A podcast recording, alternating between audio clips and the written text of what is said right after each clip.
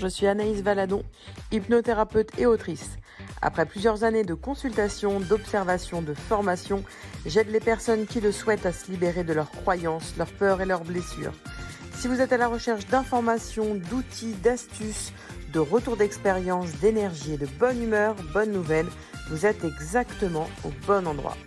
Dans ce podcast, seul ou entouré d'invités, je vous transmets toutes nos connaissances pour vous aider à vous libérer de ce qui vous empêche d'avancer.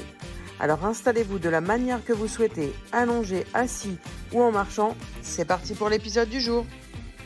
Bonjour à tous dans ce podcast de cette semaine qui est fait un peu euh, à l'arrache. Alors quand je dis à l'arrache, euh, c'est parce que j'avais envie de vous parler d'un sujet qui est important pour moi encore une fois, euh, mais qui peut être difficile à aborder. C'est la question du poids, du sucre, du glucose, du jeûne, de manger toutes ces choses-là, etc où on sait plus un peu euh, où on en est parce qu'on entend tellement de choses que finalement, et eh bah, à force de tout faire et de tout tester, et eh ben, on arrive au point où on n'a rien fait ou voire même on a pris du poids.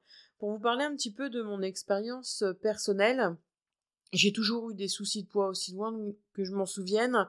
Euh, j'ai toujours été la jeune fille plus grande, plus forte, plus grassouillette. Mon papa vient d'un milieu de la boulangerie, qui est gourmand. Du côté de ma maman, on est tous très très gourmands aussi. D'ailleurs, s'il m'écoute, ça sera le, petit clin d'œil. En gros, si on est 20 à table, on peut avoir facilement 20 desserts. Donc en fait, le sucre a toujours été pour moi synonyme de convivialité, de sécurisant, de réconfort. Et j'ai toujours grandi comme ça. J'en ai plus ou moins souffert parce que très jeune, j'ai commencé à faire euh, des régimes. Euh, j'ai essayé euh, du camp, Sonia Dubois, Nature House, la chrononutrition. vraiment, j'ai testé beaucoup de choses. J'ai perdu beaucoup de poids, où je me suis sentie très bien. je fais partie de ces personnes-là qui peuvent pas dire bon bah voilà j'avais 20 kilos en moins et concrètement je me sentais pas plus heureuse parce que finalement euh, avec euh, ou sans poids, le problème n'était pas là. Il était bien plus profond et j'ai mis des années à en prendre compte, en prendre conscience. Et, je voulais vraiment faire passer ce message aujourd'hui, c'est que parfois on a des problèmes de poids depuis des années, et c'est des années plus tard qu'on en prend conscience, qu'on s'en rend compte, et c'est pas un problème. Vraiment, c'est pas un problème de mettre des années à se rééduquer, à réapprendre, etc. Parce qu'il y a tellement de, de causes émotionnelles sur la prise de poids qu'il est important aussi parfois de prendre son temps parce que parfois on pense avoir mis le point sur quelque chose alors qu'il y a pas mal d'autres choses, je dis pas, mal de fois choses, mais il y a pas mal d'autres mmh, problèmes derrière. Par exemple, j'ai pris conscience du vide intérieur qui pouvait avoir à l'intérieur de moi, de cette solitude que je ressentais depuis des années sans vraiment mettre le point dessus. Pourquoi? Parce que j'étais très entourée. J'ai ma maman qui est très présente, mon papa également, j'ai un mari, des enfants, une belle famille, des amis, des, collègues de travail. Vraiment, je suis entourée et pourtant, à l'intérieur de moi, je ressentais ce vide intérieur qui me faisait souffrir. Et c'est en travaillant sur moi que j'ai compris de l'impact qu'il avait sur mon poids. Une fois que j'en ai pris conscience, j'ai commencé à perdre du poids. Mais j'en ai pas perdu autant que j'espérais. Je me suis dit, c'est cool, j'ai trouvé. Euh, euh, voilà, le problème, c'est ce vide intérieur que je ressens. Je vais accueillir le vide et j'ai mis pas mal de choses en place.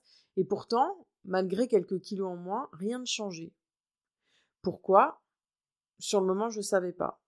Alors j'ai creusé, j'ai creusé. Je disais toujours, il me manque une pièce du puzzle. Il me manque une pièce du puzzle. Et là, j'ai commencé travailler sur l'estime de moi. Alors oui, je le partage beaucoup sur les réseaux. J'ai pendant longtemps eu une mauvaise estime de moi parce que euh, il y avait une différence entre la personne que je pensais être et la personne que je voulais être. L'écart était tellement grand que, que parfois je pouvais même procrastiner à, faire certaines choses parce que je me suis dit qui suis moi pour, euh, pour raconter ça, pour aider des personnes. Et c'est avec vos retours que j'ai réussi à, combattre, et le mot est fort pour la suite que je vais vous raconter, mais à combattre justement cette mauvaise estime de moi. C'est grâce à vos retours où je me suis dit, hé, Anaïs, t'en as fait des choses, on a parcouru du chemin. Et finalement, quand je regarde tous mes cahiers euh, sur lesquels euh, j'annote euh, tout ce dont j'apprends, ce qui m'intéresse, ce que je souhaiterais vous partager, je me suis dit waouh, j'en ai fait du chemin finalement. Donc qui je suis pour raconter ça? Bah, Je suis une personne qui s'intéresse, qui s'informe, qui apprend et qui transmet, qui donne et qui reçoit. Une fois que j'ai travaillé ça, je me suis dit waouh, ça y est, ça va pouvoir démarrer, cool. Allez, quelques kilos en moins encore. C'était cool, mais pourtant j'en avais toujours euh, une bonne vingtaine en plus, quoi. Et je les ai toujours aujourd'hui. Et je recherche encore, parfois. Et il y a quelque chose qui m'a interpellée ces derniers temps. Vous savez, je parle beaucoup des émotions, on travaille là-dessus euh, en hypno, euh, avec, surtout avec les enfants, les adultes, peu importe. Je sais que je ressens beaucoup de joie à l'intérieur de moi, que je me sens heureuse. Je sais que parfois je suis triste et j'ai appris à accepter d'être triste par moments. J'ai accepté d'avoir peur, peur d'aller en avant, peur de tromper, peur de réussir. Mais il y a une chose dont vraiment pendant des années j'ai fermé les yeux dessus, j'ai fait la politique de l'autruche, c'est sur la colère. Parce qu'en fait, je pensais ne pas être une personne en colère, vraiment. Sincèrement, je pensais ne pas connaître cette émotion-là parce que euh, je savais, entre guillemets, gérer mes émotions et, la colère faisait pas partie euh, euh, de la liste que j'avais à, à gérer parce que j'en en ai tout simplement pas. En tout cas, je pensais ne pas en avoir. Et puis en creusant, je me suis aperçu qu'au final, la colère, j'en avais en moi. J'en avais pas envers les, envers les autres, parce que justement, je voulais aider les personnes qui avaient besoin, etc. Mais j'avais de la colère envers moi. Alors pourquoi j'en suis à ce travail-là? Pourquoi je suis en colère contre moi? Est-ce que ça rejoint le problème d'estime de moi? Je suis à la recherche. C'est vraiment pour vous expliquer que le travail, parfois, peut prendre toute une vie. Et j'aimerais que vous, vous lâchiez la grappe sur ce travail-là, parce qu'on entend beaucoup de choses sur les réseaux sociaux, à la télé, dans les livres. On entend beaucoup de choses. On est là dans un bon sentiment pour vous aider à, à vous accompagner, à aller mieux. Mais quand vous ressentez trop de pression ou trop de charge mentale par rapport à ce qu'on vous a dit ou on vous a conseillé de faire, prenez un instant pour vous reculer et de regarder la situation et de vous dire où est-ce que j'en suis, qu'est-ce que je veux, est-ce que je suis fatiguée de tout ça? Est-ce que j'ai besoin de prendre un peu de temps? Moi, je l'ai connu cette phase-là aussi où j'en lisais tellement, j'en apprenais tellement qu'au final, c'était l'effet inverse euh, que j'avais, c'est que ça me m'agrandissait euh, toute ma période boulimique. Tout ce mauvais comportement alimentaire là j'allais euh, voilà manger, manger, manger, manger. Et en fait, je fais le parallèle avec la nourriture et le fait de consommer des choses, des livres, des podcasts sur la nourriture ou en tout cas sur l'alimentation et le poids et ben le comportement, il est de se comporter en tant que boulimique de ces choses-là. Et au final, plus on mange et plus on en dégueule.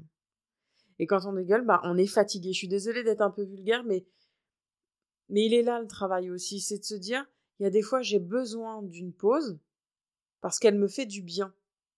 Alors attention, si on prend à l'inverse, la pause peut aussi, elle peut faire peur. Mais il suffit de la maîtriser. Tout est question d'équilibre. Alors je vous invite vraiment à trouver un équilibre, peu importe la manière dont vous allez le faire. Vous pouvez me retrouver sur les réseaux, j'en parle souvent, mais il y a aussi également beaucoup de thérapeutes qui accompagnent très très bien sur le sujet. Et je vous invite à vous renseigner sans vous en gaver. Merci à vous d'avoir écouté ce court podcast qui vient droit du cœur, qui a été enregistré euh, en one shot, parce que vraiment il vient du cœur et je voulais partager mon expérience au plus grand nombre. Je vous souhaite une belle fin de journée.